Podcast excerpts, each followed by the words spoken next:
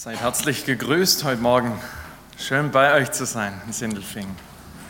Zu Beginn der Predigt möchte ich gern mit uns beten. Jesus, dir haben wir zugesungen, wer du für uns bist. Hoffnung, Stärke, Zuversicht. Der, bei dem unser Herz jeweils ruhig werden kann. Und ich bitte dich darum, dass du diesen Gottesdienst weiterhin gebrauchst, durch das, was miteinander an Gespräch passiert ist, vorhin und dann nachher, durch das, was wir gemeinsam gesungen haben, dir zugesungen haben und auch durch dein Wort, durch das, was du getan hast, was du deinen Jüngern mitgegeben hast und somit auch uns. Und ich bitte dich darum, dass du sowohl das vollmächtige Reden als auch das vollmächtige Hören schenkst. Amen. Es ist knapp sechseinhalb Jahre her, als ich in Bad Liebenzell hier so diese letzte dicke Aufgabe hatte, meine Bachelorarbeit zu schreiben. So dieses akademische Gesellenstück, wenn man sozusagen, wenn man so will, am Ende einer Ausbildung noch mal ordentlich zu zeigen, was hast du in dieser Zeit gelernt? Geschichte, die man entweder mag oder fürchtet. Diejenigen von euch, die hier das studiumsmäßig hinter sich haben, erinnern sich vielleicht grau zurück oder dankbar zurück, dass diese Geschichte schon durch ist. Es ist eine spannende Phase, da drin zu stecken.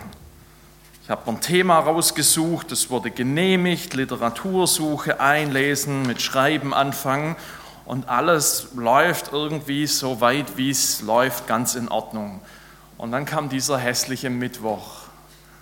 Mittwoch, dieser eine Tag, der selbst sechseinhalb Jahre später in meinem Kopf sehr präsent ist. Ein Tag wie viele andere in der Bibliothek, aber dieses Mal im Endeffekt am Knackpunkt von dieser Ausarbeitung. Und zwar klar, das, was auf den nächsten zwei, drei Seiten kommt, das entscheidet, ob das Ding was taugt oder ob du es dir eigentlich sparen kannst. Das einzige Problem dabei, ich wusste nicht, was ich schreiben soll. Also der eine Dozent sagt mir das und die Literatur sagt auch das. Ich habe einen anderen Dozent, der denkt mit mir in eine komplett andere Richtung. Und du sollst mit einem Hintern auf zwei Stühle sitzen, die drei Meter auseinander stehen. Was macht man da? Mittwochnachmittag. Menschen, die auf Bildschirme starren. So saß ich in der Bibliothek, habe dem Cursor zugeguckt, wie der aufblinkt, der Ort, an dem eigentlich jetzt die Buchstaben erscheinen sollten, die ich schreiben soll. Rechts und links mal gucken, Jahrgänger sitzen da, lesen konzentriert, tippen ihr Zeug in, in das Gerät hinein. Und ich gucke nur auf diesen blöden Bildschirm, weil irgendwie nicht klar ist, was soll da jetzt hin? Was ist jetzt gut? Hier und da mal der Versuch, irgendwie zwei, drei Halbsätze zu schreiben, um dann wieder die Hälfte davon rauszulöschen.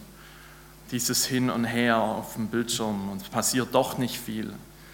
Und irgendwann ist diese Frage im Kopf, was machst du hier überhaupt? So der Moment der Generalfrage hier an sich selber, was zum Fuchs machst du hier überhaupt?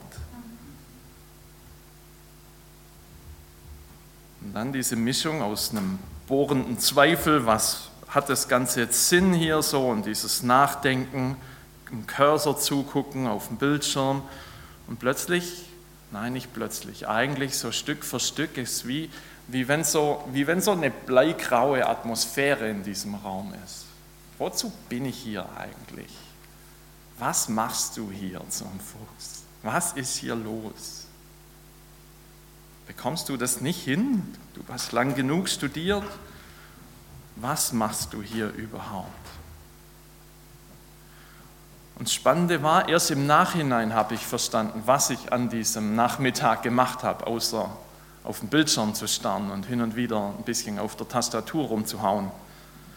Im Endeffekt ist mir an diesem Nachmittag der Fokus auf Jesus verloren gegangen. Da war so viel hier, Bachelorarbeit, Bachelorarbeit, Bachelorarbeit, Kollegen rechts, links, zack, bumm, Bachelorarbeit. Und ich sitze davor und denke mir, Martin, was machst du hier überhaupt? Eine ganz verrückte Geschichte. Mitten in dem, was zu tun ist, ist der Fokus auf ihn verloren gegangen, wo man eigentlich denkt, Karl, du willst Pastor werden. Eigentlich müsstest du das doch drauf haben, diesen Blick auf ihn zu haben. Und es hat erstmal eine Zeit gebraucht, um da wieder rauszufinden. Und was an diesem Tag mir rausgeholfen hat, das erzähle ich euch am Schluss. Wenn du auch selber manchmal so Situationen hast, vielleicht jetzt nicht unbedingt mit einer Abschlussarbeit, dann bist du in sehr, sehr guter Gesellschaft. Nicht nur in meiner, sondern auch in der Gesellschaft von dem, der heute eine, eine Hauptrolle in diesem, in diesem biblischen Abschnitt hat, der eben auch das lernen muss, was es heißt, neu auf Jesus fokussiert zu sein, den Blick auf ihn zu richten. Ja? Also nicht nur, zack, die Richtung, sondern eben auch dieses Bewusstsein dafür. Der Abschnitt, um den sich heute dreht, steht in Matthäus 14, die Verse 22 bis 33. Und ich lese euch vor nach der Basisübersetzung. Matthäus 14, Vers 22 bis 33. Sofort danach drängte Jesus die Jünger in das Boot zu steigen. Sie sollten an die andere Seite des Sees hinaus äh, vorausfahren. Er selbst wollte inzwischen die Volksmenge verabschieden. Nachdem er die Volksmenge verabschiedet hatte, stieg er auf einen Berg, um in der Einsamkeit zu beten. Und als es dunkel wurde, war er immer noch alleine dort. Das Boot war schon weit vom Land, entfernt. Die Wellen machten ihm schwer zu schaffen, denn der Wind blies direkt von vorn. Um die vierte Nachtwache, also zwischen drei und sechs Uhr, kam Jesus zu den Jüngern. Er lief über den See und als die Jünger ihn über den See laufen sahen, wurden sie von Furcht gepackt. Sie riefen, das ist ein Gespenst. Vor Angst schrien sie laut auf. Aber sofort sagte Jesus zu ihnen, erschreckt nicht, ich bin es. Ihr braucht keine Angst zu haben. Petrus antwortete Jesus, Herr, wenn du es bist, dann befiehl mir, über das Wasser zu dir zu kommen. Jesus sagte, komm. Da stieg Petrus aus dem Boot, ging über das Wasser und kam zu Jesus. Aber auf einmal merkte er, wie stark der Wind war und bekam Angst. Er begann zu sinken und schrie, Herr, rette mich. Und sofort streckte Jesus ihm die Hand entgegen und hielt ihn fest.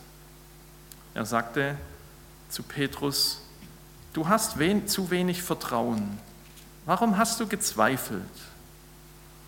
Und da stiegen sie ins Boot und der Wind legte sich. Und die Jünger im Boot warfen sich vor Jesus nieder.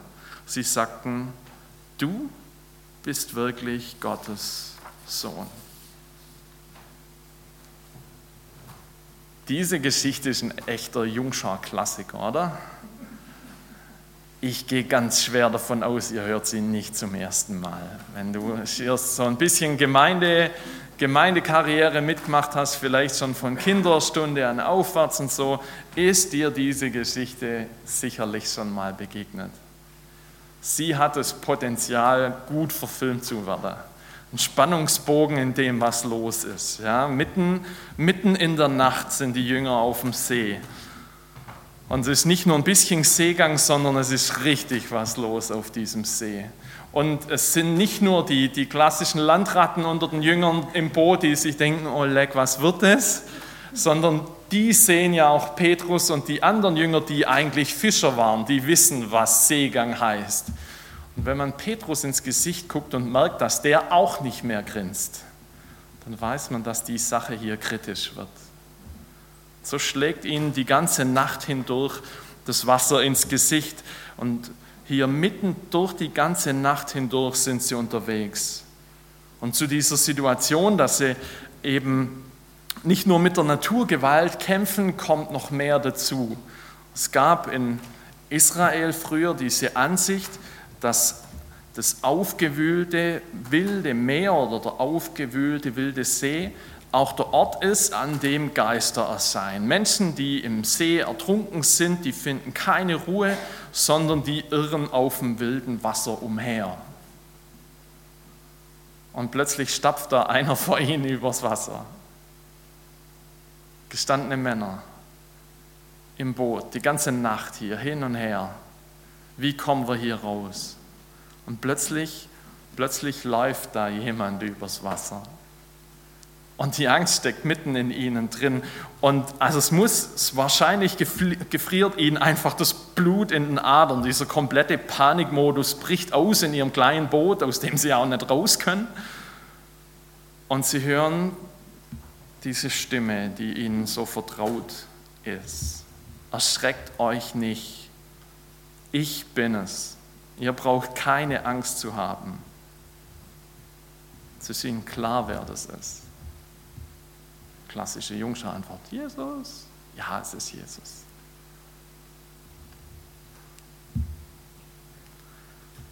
Diese Geschichte, so wie sie sich weiterentwickelt, die bringt ganz viele Fragen mit sich. Warum um alles in der Welt spaziert Jesus über den stürmischen See? Ja, er ist absolut vertrauenswürdig und so und sie begreifen, wer es ist, aber warum kommt Petrus auf die Idee, dass er mit übers Wasser laufen müsste? Das hat keiner zu ihm gesagt, es gab keine Mutprobe im Stil von, so dass einer ihn anstupst und sagt, kriegst einen Euro, wenn du das machst. Warum um alles in der Welt geht er aufs Wasser? Was, was bringt ihn dazu?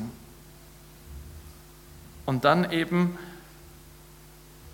nochmal dieses Ding, was, was passiert in diesem Mann, dass ihn das Wasser, als ihn das Wasser trägt, dass er also nicht merkt, okay, ich mache jetzt hier einen Platsch hier in den See, sondern dass er, dass er weiterläuft. Was passiert in ihm? Das sind drei Fragen, auf die gehe ich heute nicht ein. Aber es bewegt ihn, ja. Sei so gut, man kann ja, also zu viel Material auf einmal, aber es hat ja heute auch was mit Fokus zu tun. Was passiert, ist klar und eindeutig. Vers 29, Jesus sagt, komm und Petrus steigt aus dem Boot aus, er geht auf dem Wasser Jesus entgegen. Was muss dem durch den Kopf gegangen sein, als der übers Wasser läuft? Ein Mann, der einen See kennt, der diesen Job kennt, der weiß, was es heißt, Fischer zu sein. Irgendwas, ähm, wenn einem was aus dem Boot rausfällt. Er kennt die chemischen Eigenschaften von H2O und wie sich das eben verhält.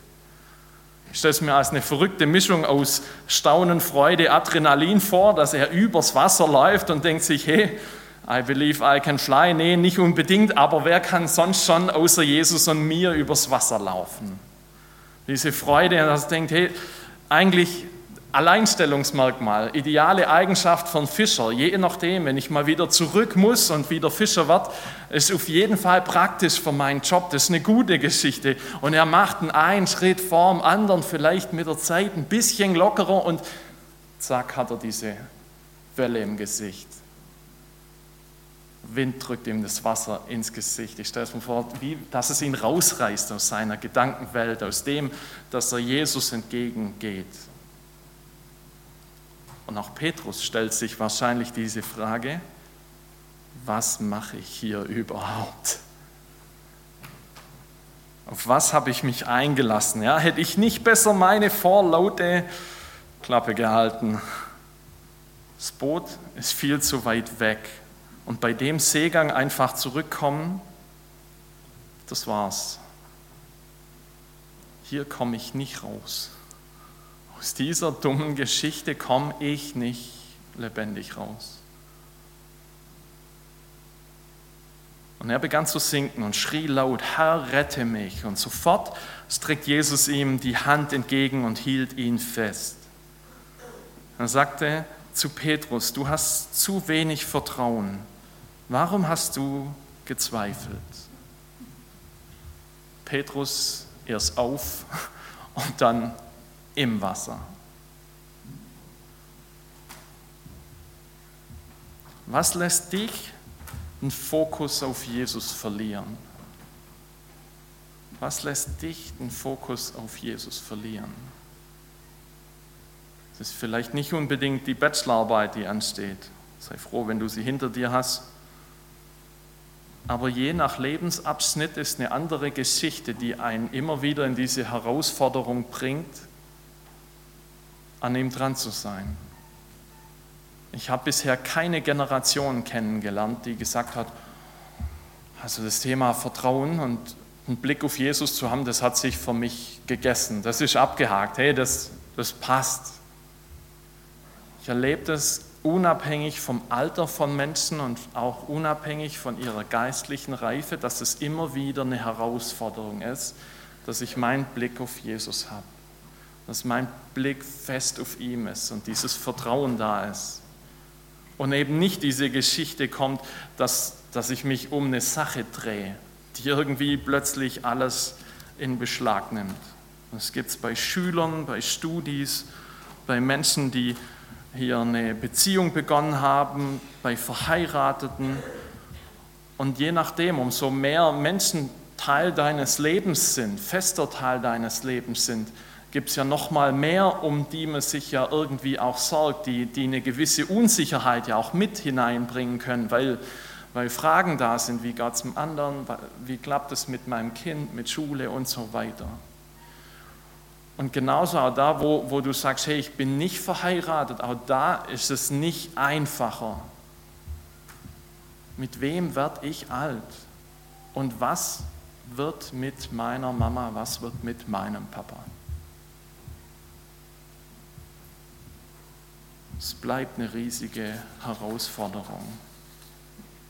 Und wenn der Fokus verloren geht, was passiert in dir?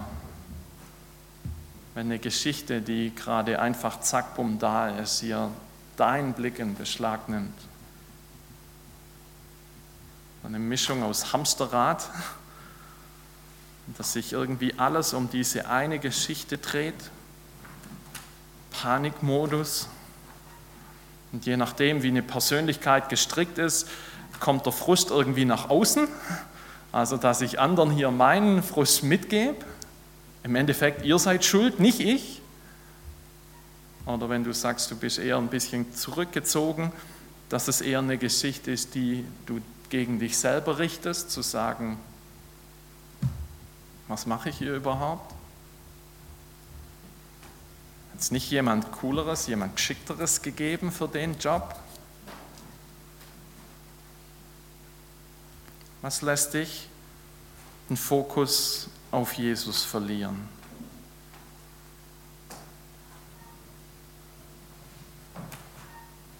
In der Geschichte von Petrus auf dem Wasser und nachher auch im Wasser gibt es drei Sätze. Drei Sätze, die ganz bemerkenswert den Blick wieder auf ihn zurücklenken. Drei Sätze, die vielleicht auch für dich und für mich eine Fokushilfe sind. Drei Stück. Seid ihr dabei? Der erste davon ist, den Jesus selber sagt, noch bevor diese ganze Sache mit von wegen, ich laufe auf dem Wasser läuft, ist, dass Jesus sagt, ich bin es. Ich bin es. Wenn bei dir zu Hause das Telefon klingelt und du rangehst und eine Person sagt, ich bin es, dann ist die Wahrscheinlichkeit groß oder zumindest die Hoffnung da, dass du diese Person kennst. Führt vielleicht zu einer blöden Situation, wenn du sagst, äh, wer ist es? Ich blick's gerade nicht. Aber eigentlich setzt diese Geschichte, diese Aussage ja so deutlich voraus, dass eine Beziehung da ist. Und die Jünger scheinen das zu spannen, wer das ist. Sie merken, hey, im Moment die Stimmlage, ja, ich bin es, hab keine Angst. Da ist eine Verbundenheit da. Ich bin es, das heißt, ich habe eine Vorerfahrung. Ich kenne den. Ich habe den schon mal erlebt. Ich bin es. Ist verbunden mit der Frage, wo hast du Jesus schon mal mitten oder auch nach einer Herausforderung deines Lebens spürbar erlebt? Und wo brauchst du es jetzt mitten in dem, was gerade los ist, was spätestens morgen mit dem Montag wieder kommt, dass er sagt, hey, Martin, ich bin es. Bemerkenswerter, einfacher Satz aus drei Worten. Jesus sagt dir das zu, ich bin es, mitten in dem, was deinen Tag in Beschlag nimmt. Der zweite Satz, kommt nicht von Jesus. Der zweite Satz kommt von Petrus. Gefühlt mit den letzten Atemzügen, die er so rauskriegt, hier so in dieser stürmischen Situation, wo er versucht hier, ja, dass sein, sein Kopf über Wasser bleibt und mit letzter Kraft es so raushaut und schreit, Herr, rette mich, mitten im Wasser. Wann sprichst du diesen Satz aus? Ich habe manchmal den Eindruck, er kommt fast gar zu spät. Erst dann, wenn es wirklich so fett klemmt, dass es gar nicht mehr anders läuft. Dass, dass keine andere Option mehr da ist. Herr, rette mich. Ich habe jemand in der Böblinger Gemeinde, der das bei sich, für sich äh, fast schon ein bisschen institutionalisiert, wenn es bei ihm im Betrieb wahnsinnig rund geht. Und seine Abteilung ist verantwortlich für alles Mögliche rund um die Welt, sprich, wenn es bei ihnen klemmt, dann klemmt es in verschiedenen Werken, dass er sagt, es gibt so Momente, da gehe ich einfach fünf Minuten aufs Klo und setze mich hin und bete und sage, Herr, einfach diese fünf Minuten nimmt er sich raus und sagt, hinter diesen zwei Türen stürmt und tobt der Wahnsinn in, unserem, in unserer Abteilung. Aber Herr, rette mich mitten in dem, was los ist. Das ist für ihn der Ort, an dem dieser Hilfeschrei seinen Platz hat.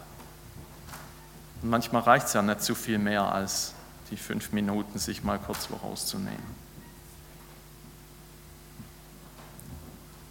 Und das Dritte, es ist nicht nur einer, sondern sind eigentlich zwei Sätze, die wieder von Jesus kommen. Da sagt Jesus zu Petrus, nachdem er ihn rausgezogen hat, zu wenig. Du hast zu wenig Vertrauen. Warum hast du gezweifelt? Hey, die, diese Zusage am Anfang, dieses Ich bin es, die wirkt irgendwie deutlich bequemer und angenehmer. Aber dass Jesus vielleicht eben, warum hast du so wenig Vertrauen? Ich bin doch da. Das Gute ist, in dem Moment, in dem Petrus Jesus jetzt, du hast mich eigentlich schon so oft erlebt, wer ich bin. Du hast den Mut gehabt, loszulaufen. Hey, behalt das Vertrauen. Ich bin doch da. Und das hängt ganz eng mit dem ersten zusammen. Ich bin's doch. Und vielleicht wächst aus der Erfahrung, die du machst, der Mut von der dich fragt, hast du zu wenig Vertrauen? Warum hast du gezweifelt?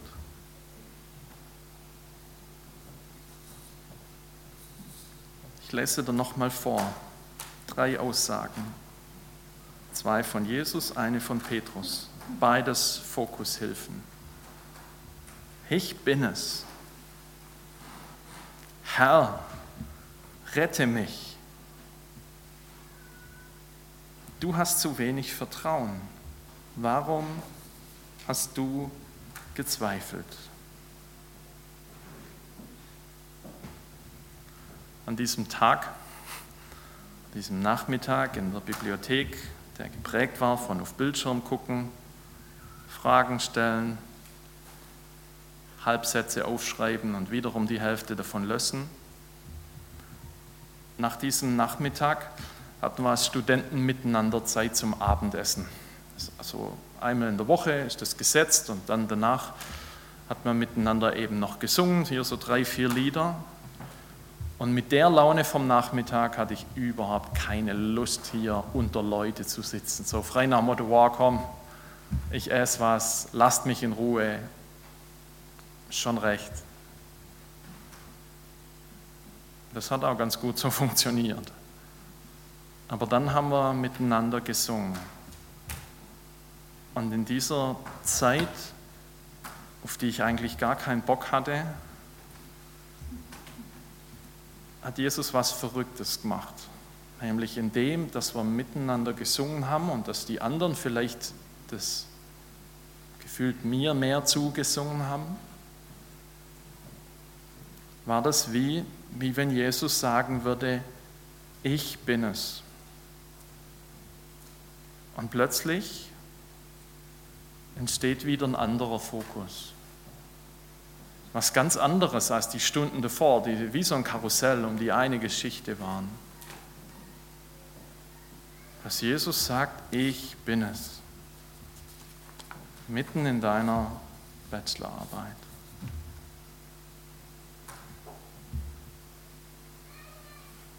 Was erwartet dich morgen? Was gehst du wieder zu? Zu Hause, im Geschäft, in einer Beziehung zu jemandem, der dir wichtig ist, in deiner Familie? Auf was gehst du morgen zu, wo du weißt, hey, da wird es eigentlich knifflig, dass ich den Blick auf Jesus behalte und nicht irgendwie mich um diese eine Sache drehe und was wird morgen kommen, dass du sagst, da brauche ich Jesus, da brauche ich einen Blick auf dich.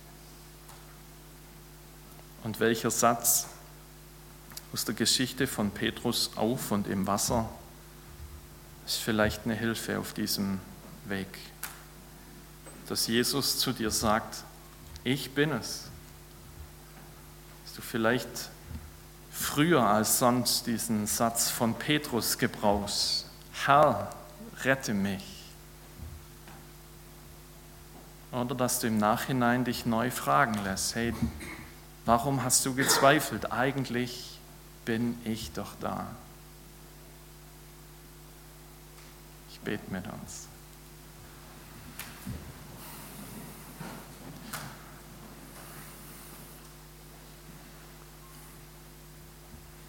Jesus, es ist immer wieder von neuem eine Herausforderung in dem, was, was den Alltag füllt, einen Blick auf dich zu behalten. Manchmal sind die Herausforderungen, die Menschen, die Aufgaben, die Probleme, die zu lösen sind, so riesig, dass sie den Blick gefangen nehmen, dass, dass ich mehr auf die Aufgabe gucke als auf dich. Und ich bitte dich darum, dass du mitten in den Situationen, die wir jeweils haben und mit denen wir hierher gekommen sind, als Menschen in die neue Woche gehen, die von dir angesprochen sind, die schneller diesen Hilferuf aus sich rausstoßen, sagen, Herr, hilf du, rette mich dass deine Gegenwart in unsere Wirklichkeit hineinkommt. Und du sagst, ich bin es. Und dass diese Erfahrung, die wir jeweils in dieser neuen Woche machen, uns dazu anspornt, dir mehr zu vertrauen. Amen.